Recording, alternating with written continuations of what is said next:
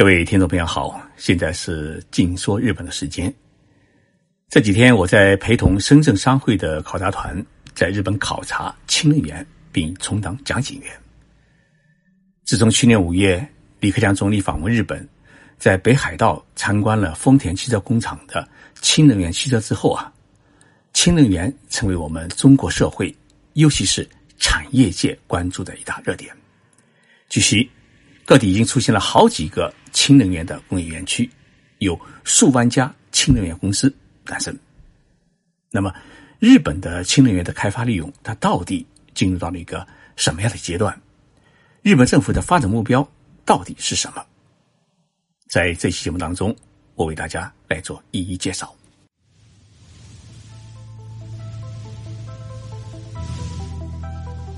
任你波涛汹涌，我自静静到来。进入日本，冷静才能说出真相。我是徐宁波，在东京给各位讲述日本故事。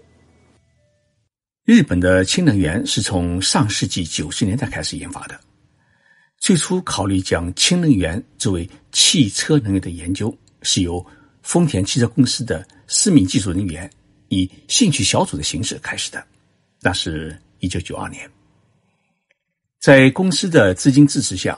这个兴趣小组的参加者呢是人数越来越多。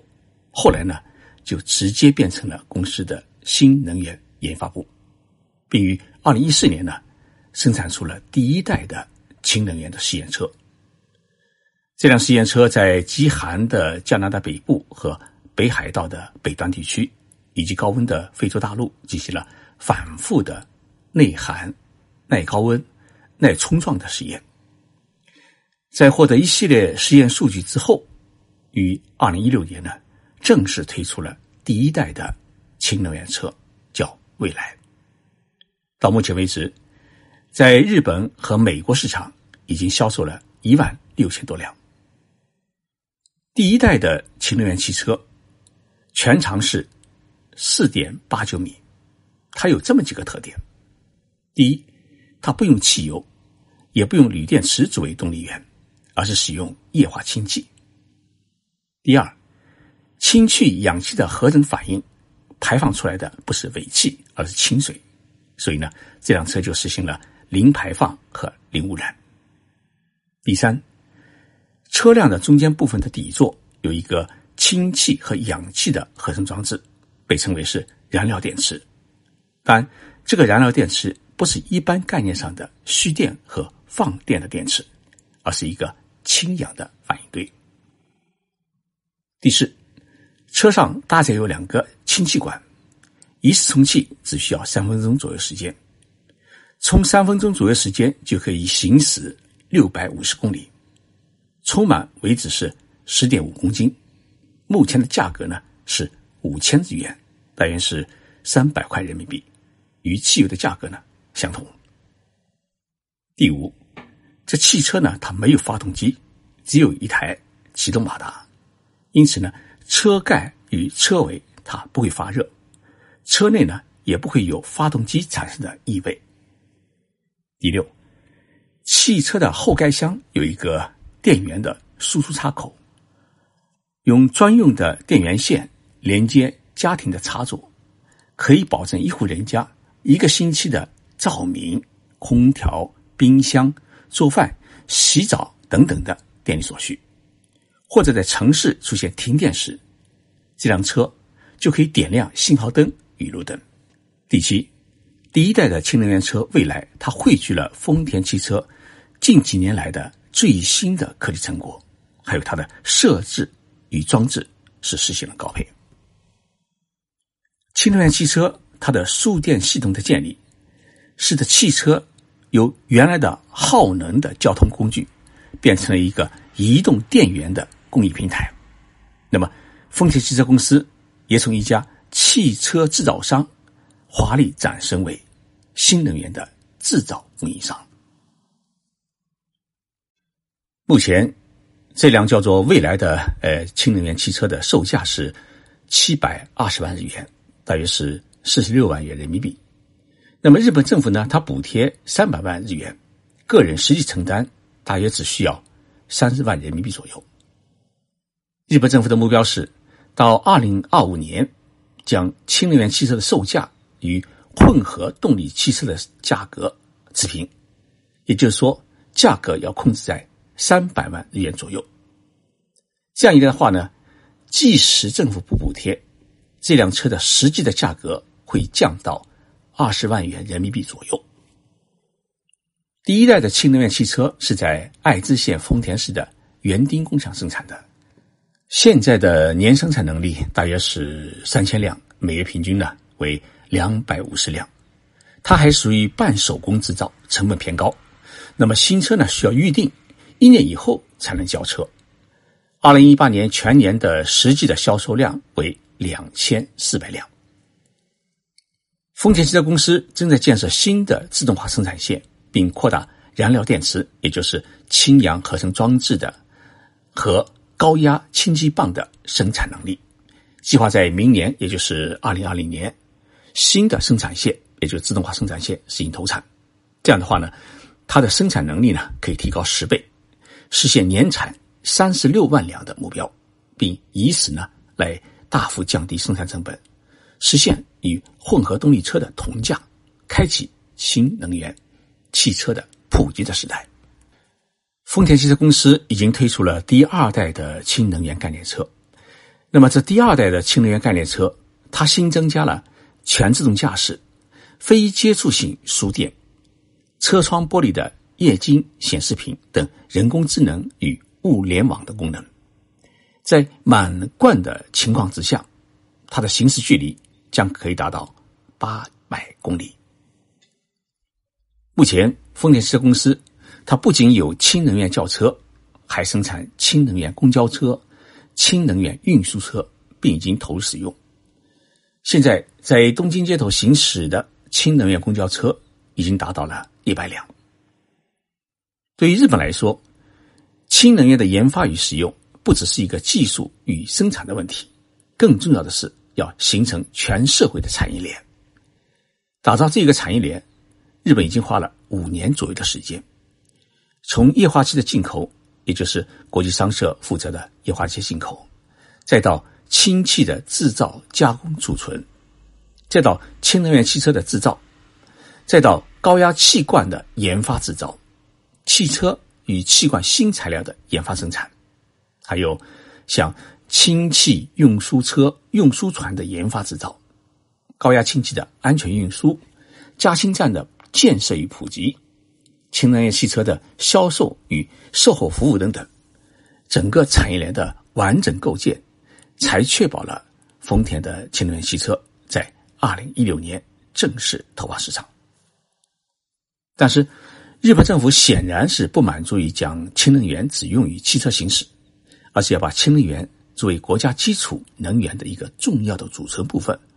来逐步取代核电和火力发电。日本政府在今年四月发布了一个第五次能源基本计划，在这个计划当中，日本政府将氢能源的汽车的数量从二零二零年的四万辆增加到二零二五年的二十万辆，计划到二零三零年，氢能源汽车的普及数要达到八十万辆。而对于丰田汽车公司来讲，